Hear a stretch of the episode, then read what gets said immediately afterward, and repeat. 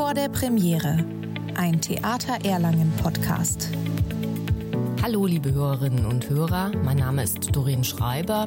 Ich spreche heute mit Regisseur Thomas Cooper über seine Inszenierung Kleiner Mann was nun von Hans Fallada. Herr Cooper, Sie sind Regisseur und haben bereits einige Inszenierungen, darunter auch einige Uraufführungen bei uns am Theater Erlangen zur Premiere gebracht.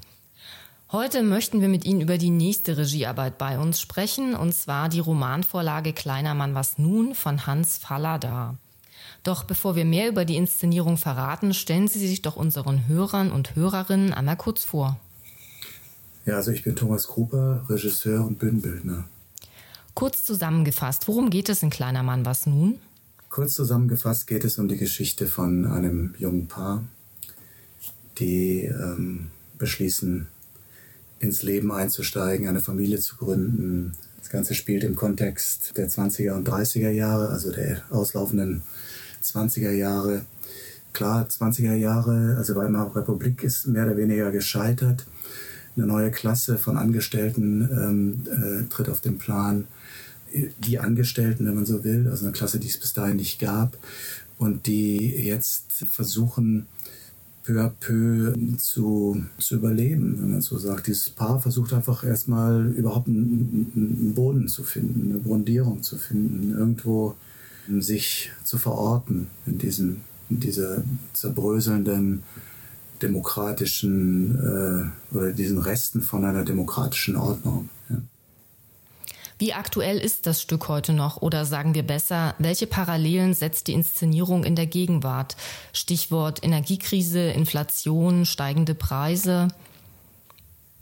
Es geht, glaube ich, ganz massiv um dieses Gefühl einer kompletten Verunsicherung und der Frage eben, wie, wie, wie kann ich überhaupt äh, dagegenhalten? Also wie kann ich einen Ort finden, der mir eine Sicherheit gibt und dann kommt halt durch dieses Paar dieser Versuch eben das zu beantworten über über das Gründen dieser Familie, also dieses, ähm, dieser sozusagen kleinsten gesellschaftlichen Einheit erstmal. Und da setzt natürlich dann auch, und da kommen wir sehr stark ins, ins Heute, der Punkt an, inwieweit mische ich mich ein in diese Vorgänge, inwieweit fange ich an aufzubegehren, inwieweit versuche ich mich selber zu positionieren.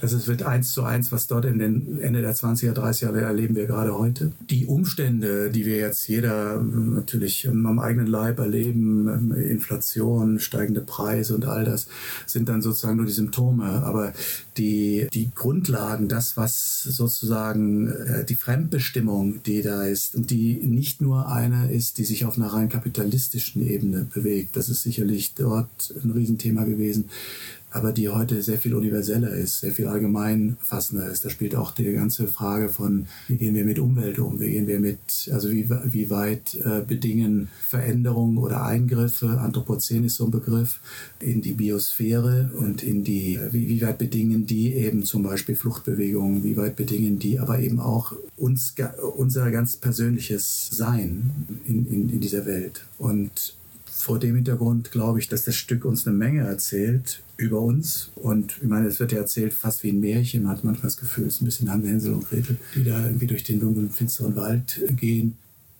Inwiefern wird das Thema Solidarität als Spielzeitmotto und Grund für die Wahl des Stücks im Spielplan in der Inszenierung herausgearbeitet? Das Thema Solidarität spielt natürlich eine Rolle. Ähm, aber es ist nicht, ähm, es ist kein Stück über Solidarität, würde ich nicht sagen, sondern es ist ein Stück darüber, wie solidarische Prozesse eben nicht in Gang kommen. Natürlich kann man sagen, da gibt es eine soziale Vorsorge und dann dient euch sozusagen der sozialen Netzwerke, um dann irgendwie zu überleben. Aber geht es darum, einfach nur zu überleben? Ja? Und diese, äh, dieses nur nicht arbeitslos werden, also die, auch die Kältemetapher, die in diesem Stück ja drin ist, also in einer Gesellschaft, die sich im Grunde nicht wirklich oder nur bedingt äh, kümmert. Und ich glaube, es geht um grundsätzliches Überleben. Weil das sind, wenn man das jetzt mal ganz streng sieht, haben wir jetzt zwei Jahrzehnte vor uns, in denen wir das irgendwie gebacken kriegen müssen. Und wenn wir das nicht gebacken kriegen, dann erleben wir das vielleicht nur noch so in seinen, in seinen Ausläufern. Aber wir, wir haben sich, sich genau dieser Verantwortung zu stellen. Das ist eine Figur, das ist ein Punkt, den Pinneberg nicht tut. Ja? Also Pinneberg ist so konditioniert, er begreift nur seine Konditionierung. Er begreift total, dass er einfach manipuliert wird, von Anfang bis Ende. Und das ist das, was auch Faller da aufweist. Aber was für heute überhaupt nicht mehr reicht als Erklärung von Welt, natürlich ist so ein Begriff wie mir sagt Solidarität und ihr durchleuchtet den auf verschiedenen Ebenen in der Spielzeit. Das finde ich schon also erstmal interessant. Aber ich glaube, dass der, dass man den nicht mit diesem Stück beantworten kann. Es gibt in dem Stück eine Szene, wo es um Solidarität geht. Das ist diese Arbeiterszene da in der Familie bei Merschels, ja, wo eigentlich eine Konfrontation eigentlich nur vertieft wird, aber wo man in gar keiner Weise davon reden kann, dass Solidarität oder solidarische Prozesse eine Lösung sind. Dafür ist der Kahn viel zu tief, steckt er viel zu tief im, im Morast wenn man das krass sieht auf eine Figur wie Pinneberg, dann muss man sagen, er verhält sich überhaupt nicht solidarisch. Das krasse Gegenteil macht er. Er versucht sich zurückzuziehen, versucht irgendwie seinen eigenen Mikrokosmos irgendwie zu etablieren in einer Welt, die ihn darin, damit aber nicht in, äh, in Ruhe lässt und fällt dann in ein Riesenlamento, warum es ihm jetzt dann dabei so schlecht geht und stürzt eigentlich immer mehr ab. Ja, ist natürlich auch eine Geschichte, wo ein sozialer Absturz erzählt wird. Sie bedienen sich in der Inszenierung bzw. zur Gestaltung des Bühnenraums auch künstlicher Intelligenz.